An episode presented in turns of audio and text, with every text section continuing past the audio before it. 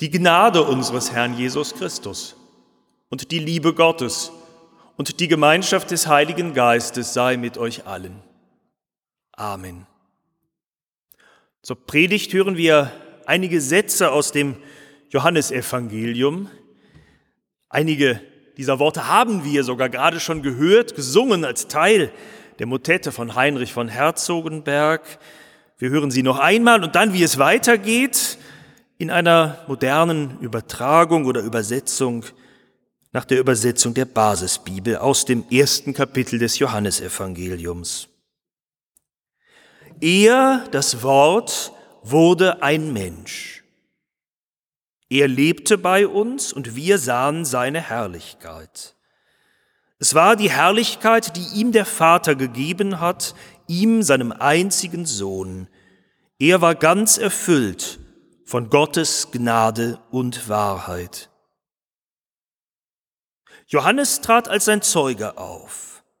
Er rief, diesen habe ich gemeint, als ich sagte, nach mir kommt einer, der mir immer schon voraus ist, denn lange vor mir war er schon da. Und von seiner Fülle haben wir alle genommen, Gnade um Gnade. Herr, heilige uns in deiner Wahrheit, dein Wort ist die Wahrheit. Amen. Liebe Schwestern und Brüder, was ist an dem, der da in Bethlehem geboren wurde, so einzigartig? Das ganze Neue Testament kreist um diese Frage und versucht ganz vielfältig darauf Antworten zu formulieren. Was ist das Besondere an Jesus? Eine Antwort, die mich überrascht hat, die ich so noch nie gehört habe, habe ich gefunden in diesen ersten Versen aus dem ersten Kapitel des Johannesevangeliums, über die heute am Epiphaniastag gepredigt werden soll.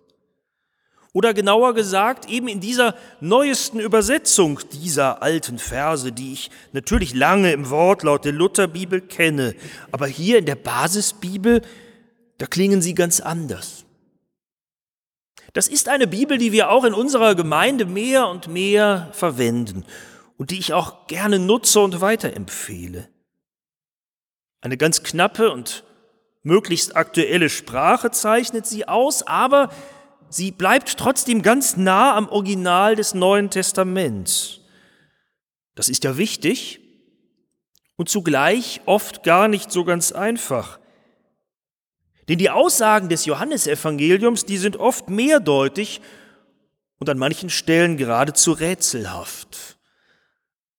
Aber das ist ja auch kein Wunder, wenn man so direkt von Gott zu sprechen versucht, wie der Evangelist Johannes das tut. Und so tiefsinnig mehrdeutige Worte legt der Evangelist nun auch seinem Namensvetter Johannes dem Täufer in den Mund. Der tritt im Johannesevangelium sozusagen auf, bevor die Geschichte richtig losgeht.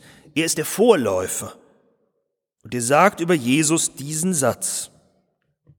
Diesen habe ich gemeint, als ich sagte, nach mir kommt einer, der mir immer schon voraus ist denn lange vor mir war er schon da. Jesus ist einer, der mir immer schon voraus ist. Daran bin ich hängen geblieben.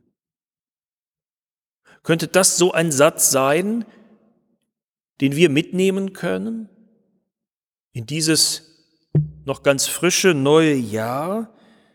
In dieses für uns als Gemeinde auch besonderen neuen Jahr und in dieses für jeden von uns ja in irgendeiner Hinsicht einmalige Jahr. Jesus ist einer, der uns in diesem Jahr immer schon voraus ist. Wer die Worte nach der Luther-Übersetzung kennt, der weiß, da steht auf Lutherdeutsch, klassisch schön, nach mir wird kommen, der vor mir gewesen ist. So kann man das auch übersetzen. Ist auch richtig. Im Griechischen ist das wirklich mehrdeutig. Man kann das so wie Luther zeitlich verstehen. Bevor Johannes der Täufer auftrat, da war Jesus doch schon da, nicht als historische Gestalt, nicht hier auf der Erde, da war Johannes wirklich früher, aber eben in der Wirklichkeit Gottes. Er war Gottes bester Gedanke und eigentlich mehr als das, er war schon bei Gott, in Gott, Person, Sohn von Ewigkeit her, Gottes gegenüber und eigentlich selber Gott vor und von allem Anfang, vor aller Geschichte, vor allen anderen Menschen.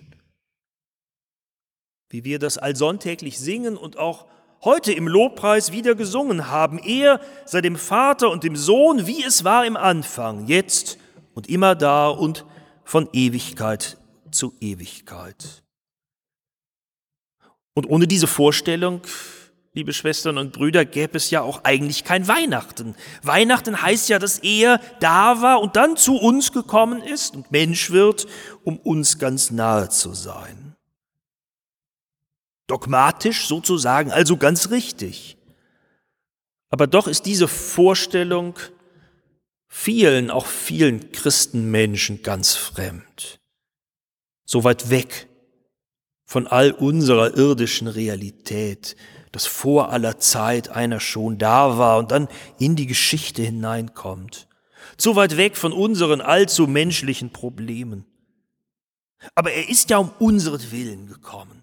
Er ist ja hineingekommen in diese Realität, in dieses uns oft so rätselhaft erscheinende Leben. Wozu denn? Er ist gekommen als einer, der mir immer schon voraus ist. Wenn ich das so sage, so übersetze, dann geht es nicht in erster Linie um irgendeinen Vorrang in der Zeitleiste, die Jesus vor Johannes, vor mir, vor allen anderen Menschen hat, sondern dann geht es um etwas, was er mitbringt, hinein in diese Zeit, zu mir und zu allen Menschen. Was das ist, bei Johannes ist das Stichwort Gnade. Durch Jesus Christus ist die Gnade zu uns gekommen. Und das haben Menschen mit ihm unmittelbar erleben, erlebt in ihrer Realität. Dass Jesus sie angesehen hat und dass er dabei etwas in ihnen gesehen hat, was alle anderen nicht sehen wollten oder nicht sehen konnten weil es auch schlicht nicht sichtbar war im Leben dieser Menschen, das so aussah, wie es eben aussah. Da haben sie eine vor ihn gezerrt, die nannten sie alle die Ehebrecherin. Aber Jesus hat sie angesehen als eine Frau, die zu tiefer Liebe fähig ist. Da hat er einen gesehen, den blickten die anderen an als Halsabschneider, Verräter und Kollaborateur. Und das war Zachäus ja auch wirklich. Sein Leben erschien so, es sah ganz so aus. Aber als Jesus ihn auf dem Baum sitzen sieht und ihn anblickt, da sieht er in ihm einen Menschen, einen Mann, der hinfähig ist, zur Hingabe und zum Teilen mit den anderen. Und das sagt er ihm, und dann wird Zachäus zu einem solchen Menschen.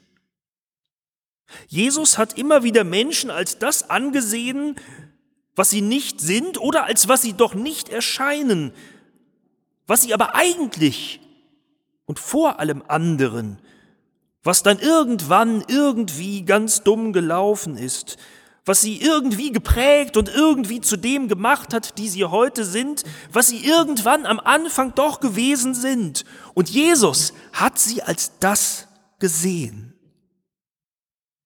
Er, der vor allem Anfang schon da war, hat Menschen gesehen als das, als was sie von Anfang an gemeint waren und was sie darum wahrhaftig sind als Kinder Gottes. Das aber geht nur mit einem Blick der Gnade. Das geht nur, wo einer lebt und die Menschen anschaut mit der Gewissheit, sie sind mehr, viel mehr als das, was sie leisten oder geleistet haben. Und sie sind auch anders, noch einmal anders als das, was sie sich offensichtlich geleistet haben in ihrem Leben. Und das geht nur, wenn einer hinschaut mit dem Blick der Gnade und dann das Wort der Vergebung sagt, das alles verwandelt. Und das können wir nicht. Das hat Jesus uns voraus. Und es ist doch das, was wir brauchen. Und ich möchte fast sagen, wir brauchen es so bitter und dringender denn je. Dass wir einander nicht ansehen nach dem, als was wir erscheinen.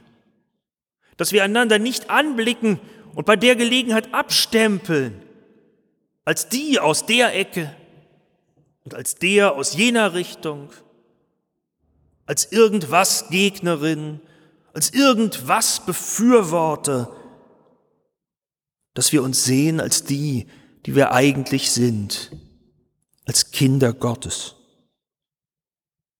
Ich kann, nein, ich mag und ich kann wirklich nicht darauf verzichten. Ich kann nicht leben, wenn nicht einer da ist, der mich so anschaut, trotz meiner offensichtlich gelegentlichen Unausstehlichkeit. Ich kann nicht leben, wenn dieses Licht der Gnade nicht hineinfällt in mein Leben. Ich kann nicht leben, wenn Jesus mich nicht in Gnaden anblickt. Und ich denke, das ist es auch, was wir als Gemeinde brauchen. Das ist es, wozu wir eigentlich da sind, dass wir und andere hier, zumindest einmal hier, angeschaut werden als die, die wir von Anfang an sind nach Gottes Willen, als Kinder Gottes. Und dass wir dann immer wieder neu, ganz vorsichtig uns auf den Weg machen und uns auch gegenseitig anblicken und anschauen und sagen, ja, du bist mein Bruder, du bist meine Schwester und ja, wir sind Kinder Gottes, dass wir uns anschauen mit dem Blick der Gnade. Nun habe ich eben gesagt, das können wir nicht. Ich könnte viele Beispiele aufzählen, angefangen im Straßenverkehr und dann weiter über die Politik und die Gesellschaft, warum uns das nie gelingt. Und die Insider, Insiderinnen sind ja viele da heute Abend, die wissen, das gelingt uns ja beileibe auch in der Gemeinde nicht immer. Auch da geht es unter uns oft ganz anders zu. Das hat Jesus uns eben immer voraus dass er voller Gnade ist und wir zur Gnade so oft nicht fähig sind. Aber es heißt ja, da kommt einer, der mir immer schon voraus ist. Und das heißt doch dann, dass er wirklich auch zu mir, zu uns kommt und diese Gnade mitbringt. Und wenn er uns dann voraus ist, dann ist er uns doch auch voran, voraus auf dem Weg dann gibt er uns doch den Mut, immer wieder neu mit diesem Anfang miteinander anzufangen, uns in Gnaden anzublicken, hier im Gottesdienst, in unserem Miteinander, in unseren Gruppen und Kreisen, in dem, was davon noch da ist, nach diesen zwei in vieler Hinsicht ja auch gnadenlosen Jahren. Und in dem, was wir vielleicht neu aufbauen wollen, wenn eines Tages das dann wieder so möglich ist, wie wir uns das alle wünschen. Und bis dahin auch in den Kreisen der Verantwortlichen, in unseren Gremien, in unserem Kirchenvorstand, dass wir uns anblicken mit einem Blick der Gnade, den wir von ihm lernen. Er ist uns immer voraus, aber das heißt doch, er geht uns auch voraus, er leuchtet mit seiner Gnade hinein und nun auch in dieses Jahr wo wir so vieles geplant haben oder noch planen werden, an Begegnungen, an Aktionen, an Events, an Konzerten. Und wir gehen mit Vorfreude und ich bin ehrlich, mit ganz viel Zittern darauf zu. Und immer ist der Gedanke da, kann das alles überhaupt so stattfinden? Und fast gleichzeitig auch, sind wir auch gut genug mit dem, was wir uns da ausgedacht haben? Stimmt das auch mit unserer Öffentlichkeitsarbeit? Bringen wir das auch rüber? Kommt das auch an bei den Leuten, wo wir sowieso schon das Jubiläum nachholen müssen, ein Jahr später? Sind wir gut genug, dass die anderen kommen und mit uns feiern? Schon wieder diese Frage, um die es doch eigentlich nicht geht. Sind wir gut genug? Nein. Aber er ist gut. Und er kommt zu uns mit seiner Gnade, und er will uns vorangehen und uns locken, dass wir glauben und ihm folgen. Er kommt, er, der uns immer schon voraus ist. Und so wird er uns führen in dieses Jahr, wie der Stern, der damals die Weisen geführt hat. Da, als sie ablassen konnten von ihrer eigenen Wahrheit, loslassen von ihren Vorstellungen, um ganz ihm zu folgen und so dann die Gnade leibhaftig zu finden im Kind in Bethlehem in der Krippe. Wie schön leuchtet uns der Morgenstern, voll Gnad und Wahrheit von dem Herrn. Er selber ist der Stern. Möge er uns vorausgehen, möge er uns erwarten in diesem Jahr und mögen wir ihn erwarten in dem, was uns begegnen wird. Und möge es so sein, dass wir am Ende dieses Jahres sagen können, jeder für sich, jede mit ihren eigenen besonderen Erinnerungen an dieses einmalige Jahr, an dieses Jubiläumsjahr, an dieses Gnadenjahr, ja, da ist mir die Gnade erschienen. Ja, da hat mich jemand mit Gnade angeblickt. Bei einer Begegnung, die mich getröstet oder in einem Gespräch, das mich weitergeführt hat. Beim Hören einer Musik, die mich beflügelt oder in einem Gottesdienst, der mich aufgebaut hat. In meiner Gemeinde, am Altar oder im Gemeindebüro im Haus der Kirche oder in der Gemeindeküche, wo auch immer, aber irgendwo, da ist mir die Gnade begegnet. Das ist kein frommer Wunsch. Das kann, das wird, das möge geschehen, denn die Gnade ist gekommen, so dass wir alle am Ende dieses Jahres sagen können, von seiner Fülle haben wir alle genommen, Gnade um Gnade. Amen.